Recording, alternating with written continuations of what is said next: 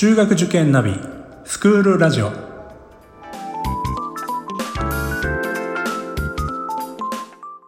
スクールナビゲーターののびるです。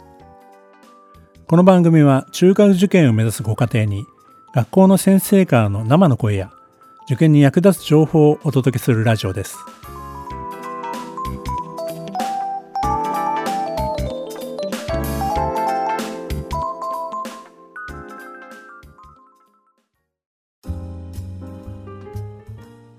はい、えー、今日はですね、えー、東京都市大附属中学高等学校の在校生の皆さんにお集めいただいたんですけども、特にですね、あのー、まあ、都市高というふうに一般的にね、あの愛称で呼ばれ呼ばれますけども、そこの白煙祭、文化祭ですね、まあ、こちらのですね、まあ、あの実行委員といいますか、まあ、あの主体でですね動いてくれた3人の、えー、生徒さんにお集まりいただきました。皆さんよろしくお願いいたします。願いします。で、あの、さっきですね、あの、菊野先生に伺いましたら、えーと、実際にこのあの執行委員長というんですかねあのそういったあの役員の人っていうのは選挙で選ばれるというふうに伺ったんですけどもじゃあその選挙にね立候補するっていう時に、まあ、どういう思いで立候補されたのかというのをちょっと伺いたいと思います。まあ、簡単に自己紹介した上でちょっとお話しいただければと思います。えー、じゃあまず、ゆげくんからお願いします。はい、こんにちは。高校白煙祭執行委員長を務めさせていただきました、えっと、旅行機です。えー、っと、自分が立候補した理由は、中学3年生から白煙祭運営委員という立場になることができるんですけれども、中学3年生で生徒会の体育部連合委員長というものをやっておりまして、でえっと、そこで初めて白煙祭に携わって、で、自分でその白煙祭というものを動かしたりとか、自分が上から見て、えっと、他の人たちが、えっと、動いて、やりたいことをやって楽しんでいる姿っていうのを見ていて、ものすごくやりがいがあったので、で、またその上で、白煙祭で改善点がいろいろあって、で、ここを直したいなとか、そういう部分がいろいろあったので、えー、っと、まず自分の公約が生徒の意見を第一に聞くことで、それを自分は、あの、僕のやりたいことだけではなく、えっと、生徒がやりたいことを第一にどのようにどうしたいか展示の内容を、えっと、今までとは違うものに変えたいだとかそういう意見が多々あったのでそういう意見を聞き入れてなるべく実現できるような体制を作りたいっていう思いで立候補させていただきました。なるほどね。あのまさに聞く力を重視したんじゃないの？今ね。ね、はい、あの総理大臣と同じだということですよね。まあ、岸田さんもそういうこと言ってますけど、やっぱりその周りの意見を聞くっていうのが、やっぱりその運営をやる上で一番大切なことだったので、それを第一にやっていこうっていう思いで立候補させていただきました。なるほど、よくわかりました。すごいね。でもそこに気づくってなかなかね、大人でも気づかないところだよ。本当に、あのまあ多分中学生の時の経験が生きてるんだと思うけども、本当その辺はねあのそういうチーム作りっていうのがねやっぱり相手の気持ちを聞くってすごい大事なことなんで、まあ、これからもねぜひそういうのを生かしてねあの、まあ、大学社会人になっていくんだと思いますけどね頑張ってほしいなと思いますけども、えー、じゃあ続きまして、え、中学部の執行委員長を務めましたクリックお願いします。あこんにちは中学派遣副委員長を務めさせていただきました、えーと、栗木千早と申します、えー、僕が立候補した理由そうですね。中1中2とほぼ白煙祭っていう行事にあんまり関われなかったんです部活としてちょっと関わったとこはあったんですけど大した展示とかもしてなくて。でまあぶっちゃけあんま派遣祭にもそんなに興味がなかった、うんうんうんうん、なんですけどこう中2の派遣祭が終わってからこう振り返ってみてなんかせっかくこう学校が開催学校というかこの運営の皆さんはこう開催していただいてるのになんかそういう行事をあんまこう楽しめないっていうのはどういうものなのかなってちょっと自分で考えてで、いろいろこう自分の行動とかも振り返ってみると、割とこう楽しい展示とかもこう逃してたりとか、それだったらちょっとこう自分で実際に白煙祭っていうものを知るために、こう立候補してみるのもいいのかなって思って、こうさせていただきました。なるほど。いやねあのすごく気持ちわかるな。まあ私ねもうねあの60近いおっさんなんですけど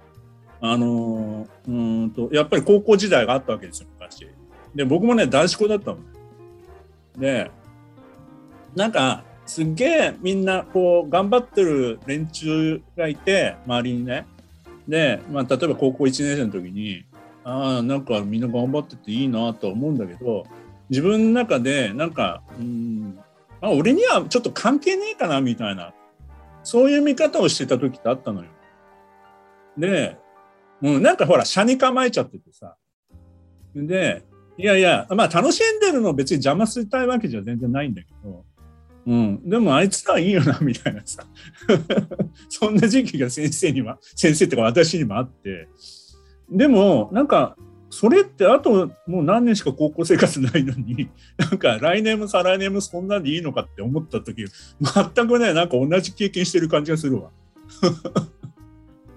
だから次の時ちょっとなんかもうちょっと頑張ったら面白いんじゃねみたいな。なんかそういう思いがあったんだけどまあ同じにするなってかもしれないんだけど なんかそんな気持ち先生は今聞いてて思い出しましたけど。実際こう自分もそう思って、あの、やってきたんですけど、こう、クラスメイトとかから関心がない感じの意見が聞かれて、ちょっと悔しいなって思ったりはしたんですよ。あーはいはいはいはい。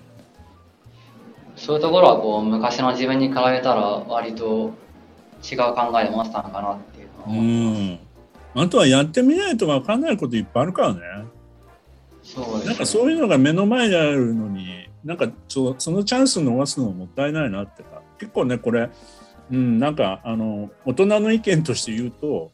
あのやっぱ社会に出るとね、そういうこといっぱいあるんですよね。やっぱりあの、うんまあ、やらない後悔って結構することあるから、まあ、やった方がね、まあ、それでなんか自分の中で、まあ、あの、うん、どうかなと思うこともあるかもしれないけど、後で聞きたいんだけど、まあ、やってみてどうだったかみたいなのも後で聞かせてください。わかりました。はい、ありがとうございます。そして、えー、本部君は、まあ、いろいろさっき、あのね、あの収録の前に聞いたら、まあ、サポートというかね、うち、あの裏方でね、一生懸命いろいろ広報活動とかされてたということで、まあ、いわゆる縁の下の力力持ちとして、あの今回の派遣祭にあの活躍されてたということなんですが、えー、どうでしょうか？こちらも選挙で、あ立候補でということなんですよね。そうですね。えー運営委員っていうのは、えっと、執行委員長が決まった後に、えっと、執行委員長が面接をして、下に決まるっていうものなので、まあ、全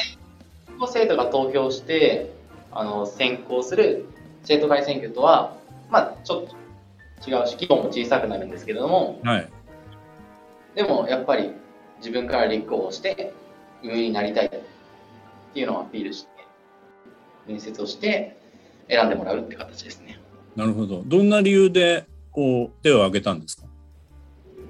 そうですね。去年僕は中学の執行委員長やったんですけど小学校の頃この学校の文化祭に来て自分の小学校とのクオリティの違いにびっくりして中高一貫校のこの学校こんな文化祭のクオリティ高いの？と思ってこれすごいぞと思っていろんな学校行くにつれてやっぱりどの学校も文化祭にすごい全力を注いでるんですよね。でそれを見てちょっと僕はどっかの学校にどの学校に入っても文化祭で中心的な人間になろう。でやっぱり今の文化祭と僕が小学校の頃の文化祭っていうのはもうクオリティのレベルが全然違うんですよ。その時でさえクオリティが高かったにもかかわらず今はまあホームページとかもそうですけど5年前のあのうちの派遣祭のホームページを見るとやっぱり生徒が作った感がどうしても出てしまうですけど、今はどの学校ももう企業ホームページじゃないかって思うぐらい綺麗に作られて、で、負けてらんないなと思って、で、もし自分が派遣祭に出て、派遣祭の運営として関わって、この学校の、この学校のクオリティも上げれる、しかも文化祭のクオリティも上げれるっていう人間にもし自分がなれるんだったらなりたいって思って、たくさんテクノロジーのことを勉強したりとか、デザインのことを独学でですけど、勉強して、中心的な人間になってやろうってことで、週3高1と検査の上に関わって、ホームページとか、まあ、デザイン系に主に携わってます。技術系に関わってます。いや、でも、準備期間って相当取ったんじゃない？その、独学で勉強したっていうところも含めて。そうですね、やっぱり、去年も僕が作去年も僕がホームページの制作に関わって、今年も関わってるんですけど、そうですね、去年、去年のベースとしながら、もう、ホームページを丸々作り変えちゃうんですけど、やっぱりもう4月の段階から、どんなものにしようとか、テーマは何にしようっていうのを決めて、決まった後に、そのテーマに合う色は何だろうとか、どういったホームページがあるのかっていうのを全部自分の中で考えて、もう積極的にやっていく。でもそれをやっても、4月からやって、まあ、ギリギリ夏休み明けぐらいに終わるみたいな生活でしたね。すごい長い。すごい。そこまでこだわっカラーコンセプトとかもやっぱり一生懸命考えたとね。そうですね。まあ僕の同じ学年の高一に、まあ仲いい友達がいるんですけども、その子がロゴを考えてくれて、で、そうですね、使用するカラーのちゃんとした規則みたいのがあって、それにのっとってデザインしてね、とか言われて。私の手元に、あの、このパンフレットが、これ。はいはい。あの、この1枚にしたやつですかね。はいはいはい。これも当然かかってるんだよね。そうです。それをデザインしたの僕なんで。あ、そうなの？へあの、一番前かなんかなんかに書いてあるんですけど、パンフレットデザイン本バルドって書いてあると思うんですけど、主体的に、主体的にっていうか、ほぼ一人ですけど、やりましたね。うん。いやねこれ、この経験絶対役に立つとどこかではね。すごいね。うん。いやいや、いいなあの、それでね、じゃあ、あの、実際にね、あの、まあ、立候補して、まあ、準備も大変だったと思うし、えー、まあ大変だったこととかやってよかったこととかいろいろあると思うんだけど、まあ、それぞれちょっとあの聞きたいんですけど、えー、ゆげくんどうでしたか？実際にまああの、まあ、大変だったこととそのよかったやってよかったなっていうことと、まあ、この辺りについてちょっと、えー、お話しいただければと思いますが。まあそうですね、えっと、とりあえずまずえっと去年のその立候補した段階で、まあ、とりあえず今年はある程度コロナ落ち着くから、去年よりはやりやすくなるんじゃないかなっていうのが、まず立候補して、あの運営を、まあ、本部とかそこら辺をと、そこら辺の人々を取って、さあ始めようって思った時に、えっと、コロナは今年は、あ来年は落ち着いてるだろうって思って始めたのが最初なんですけど、みるみるコロナがひどくなっていって、と、その中で、白営祭にも制限をつけなければいけないっていう、まずそこで、えっと、自分の中でどこにどう制限をかけて、どこまで妥協したいかっていう部分で、なるべく、その、ゆるい中でやり、ゆるいっていうのは、あの、その、生徒がゆるいんじゃなくて、その白煙祭を行う上での、あの、人をどれだけ入れれるかとか、あの、展示はどこまでやっていいのか、模擬店をやっていいのかっていう部分で、えっと、どこまで妥協しなければいけないかっていう部分で、えっと、決めなければいけなかったっていうのが、最初にものすごくあの悩んだ点。えっと、うん、今ちょっと聞いていいですかね？あのそういう時って当然一人で決められないじゃないですか。はい。その特に、えっと、今回やっぱりその外部の方入れないって決めたのはいつだったんですか？えっとその、もともと夏休み中までは、もうできるだけ外部の人を、えっと、入場制限入れ、入場制限をして、えっと、その、派遣制を完全にチケット制にして、外部の方を入れてやろうみたいな感じに、の方針で行ったんですけど、言ってたんですけど、えっと、緊急事態宣言の延長が出るかもしれないっていう話が出て、で、えっと、出てしまって、で、9月の13日までの延長になってしまった時に、そこで学校から出た、えっと、コロナの、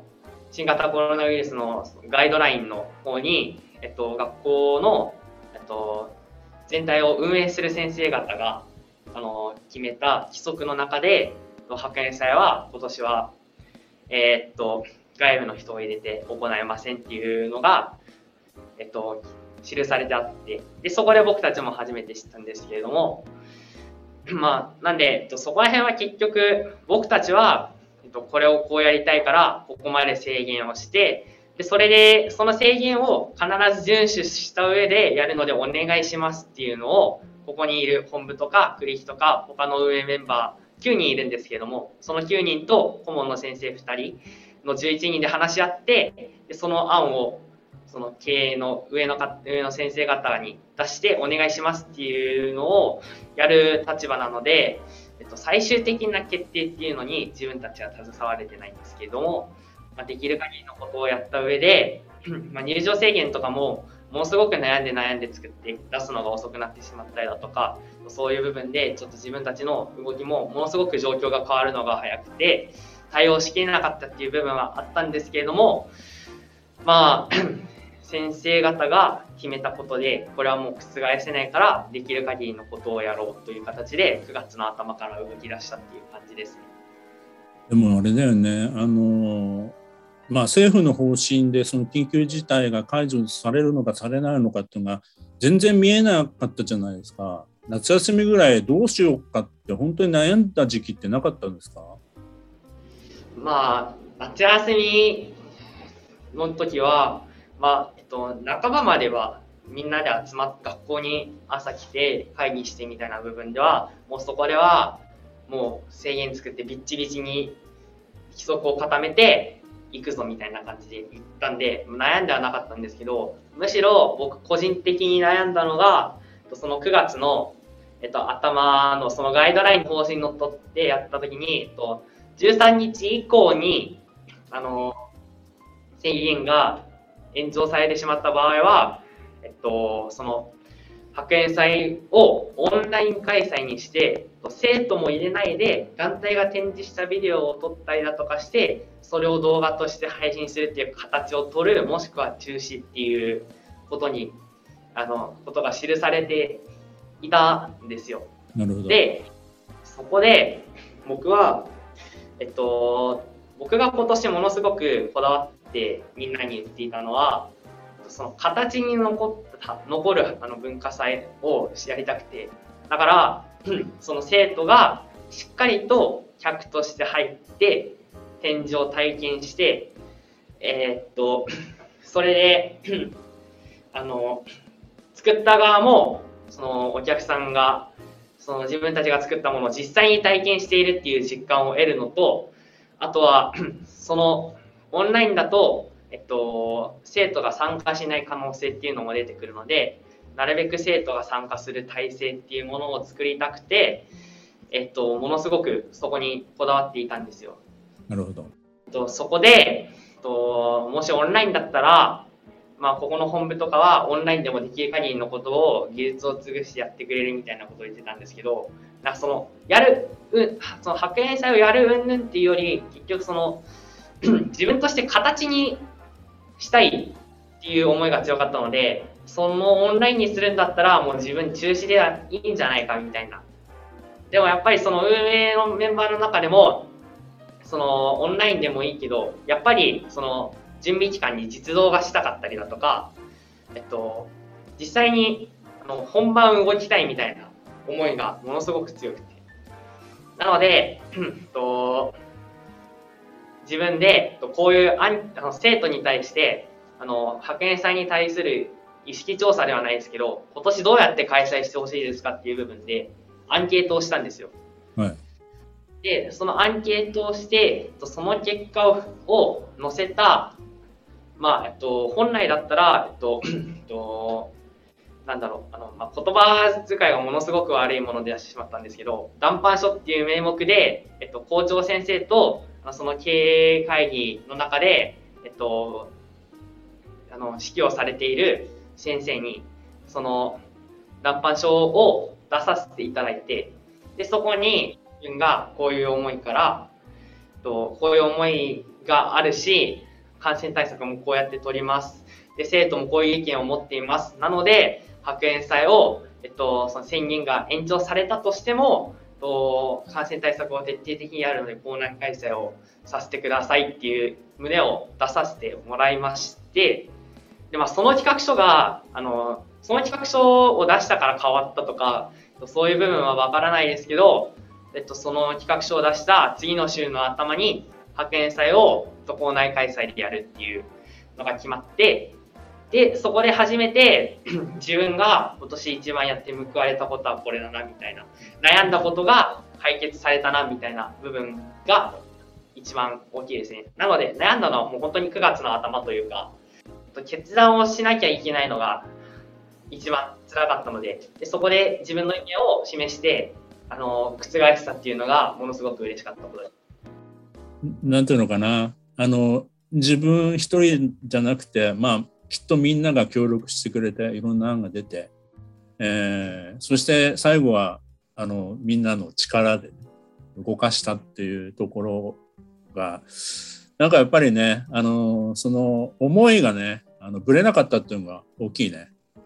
うん。あの、やもすればさ、あの、安きに流れるじゃないけどさ、まあ中止でもうしょうがないよね、コロナだからって。なってもね、まああんまりそんなに誰も、なんていうのかな、それに文句は言わなかったかもしれないけども、でも、やっぱりその高校生のその学年って一年、あの、一緒に一度しかないし、えー、まあもしかしたらそれをこの次のね、世代というか、みんなの後輩が、やっぱり同じような状況の時に、まあ、過去にやっぱり中止にしたから、まあ、今回も中止でいいんじゃないっていうふうに流れちゃう可能性だってあるわけだよね。まあ、そういう点ではすごくやっぱりなんか歴史を刻んだんじゃないかな。あの大げさなようだけど、うん、そんな気がしますね今の。えっ、ー、とクリックンはどうですか？やってみて大変だったところ良かったところ。やっぱ一番は人間としてこう割ともう今年で成長できたんじゃないかなっていうところはあります。例えば、えーと、立候補当時に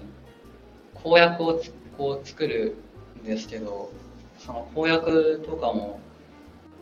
こう今まで自分がこう本気で取り掛かったものってそんなになくて、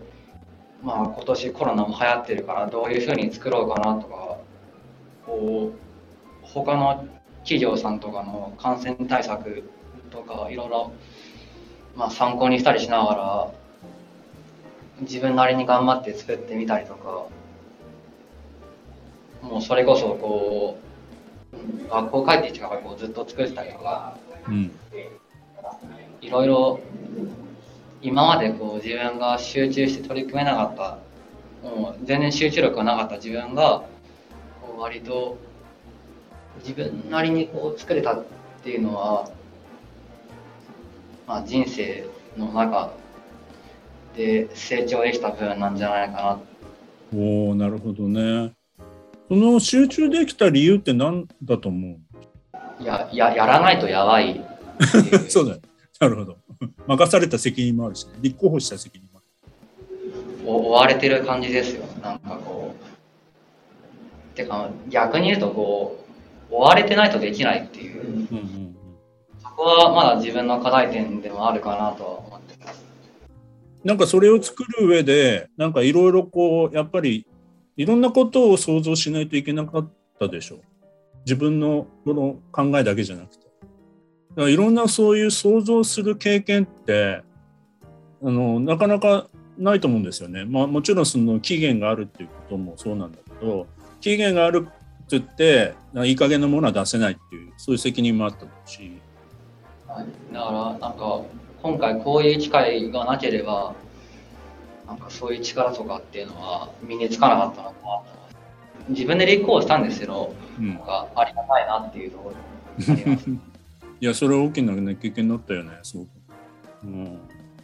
まあ、自分のやったことがすごく人に影響するっていうことって、あのなかなかそういう大きなこうイベントとか回さないと分かんないこ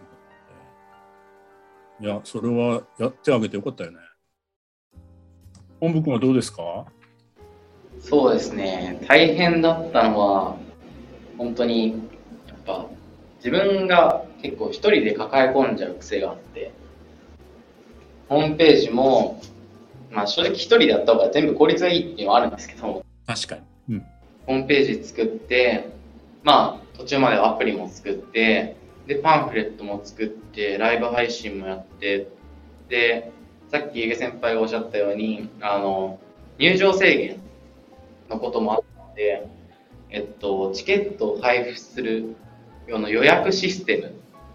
をもう作っちゃってたんですよ。へえー。その予約システムはしかも、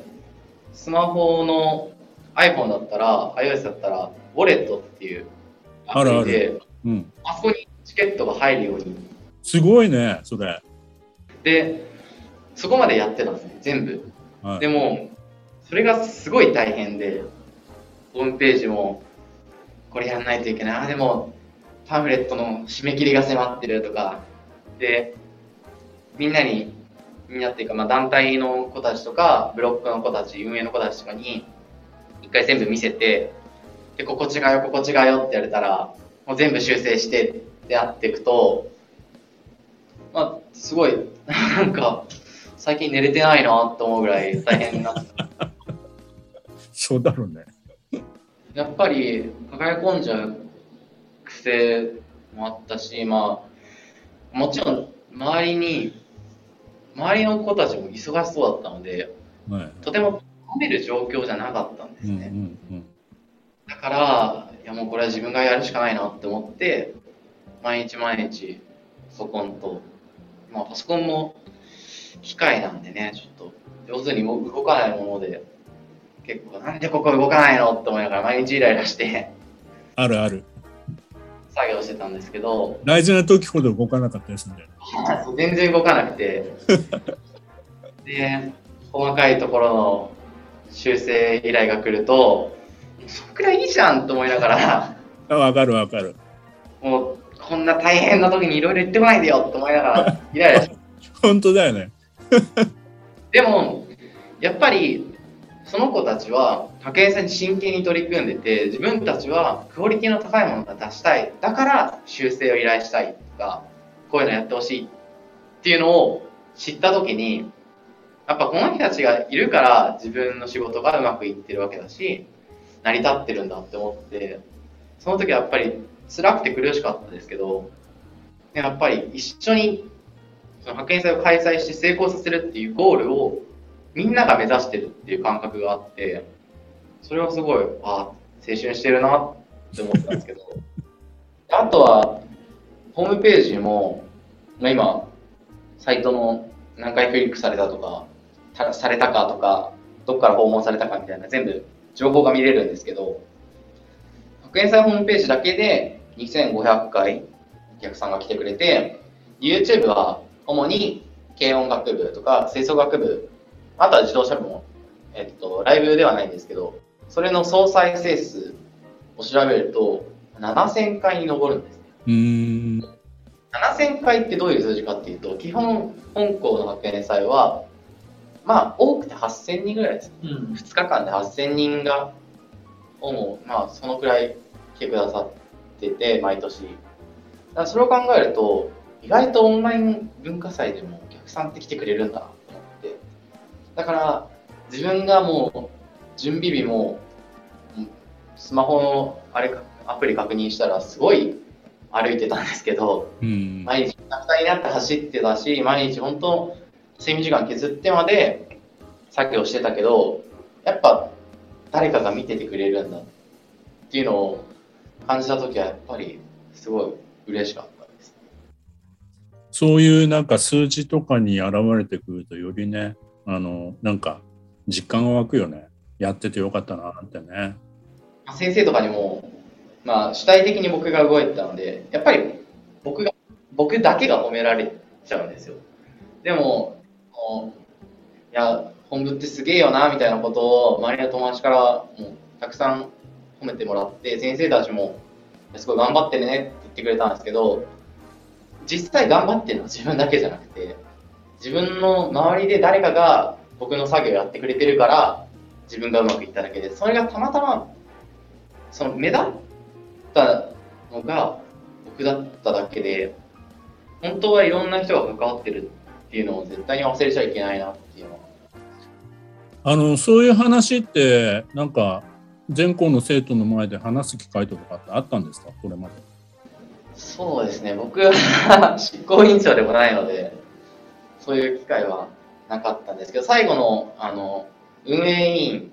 運営、まあ、ブロックも含めると、まあ、70何名いるんですけど、最後総括会議っていうのをやって、で、そのみんなの前で本当に今までたくさん力尽くしてくれて、修正とかいろいろ手伝ってくれてありがとうございますっていうのは最後に言えました、いや、今の話めちゃくちゃいい話だから、この、あの、都市高のあの在校生にもこのラジオ聞いてもらってみんなに感謝してますっていうことが伝わればいいよね。ねだって、ほら、あの、さっきのクリックの話じゃないけど、実はまだまだ自分はあの関わってないなっていう在校生もいるんじゃないかなと思う。都市高の中にも。でも、いやあ、そういう考え方もあるんだなと思って、じゃあ来年ちょっと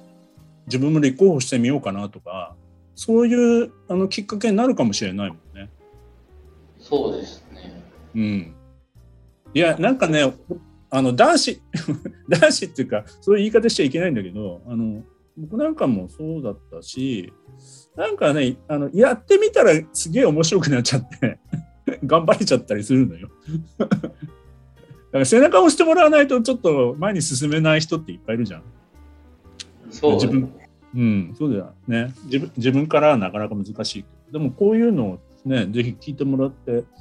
来年、来年はね、もちろんね、コロナじゃない状態でね、やれば一番いいんだろうと思うけども、でも本当、あの、さっき、あの、ゆえくん言ってたように、まあ、今回その、あの、生徒をね、あの、もう参加できる形になったっていうのは、すごく大きな話だと僕は今聞いてて思いましたね。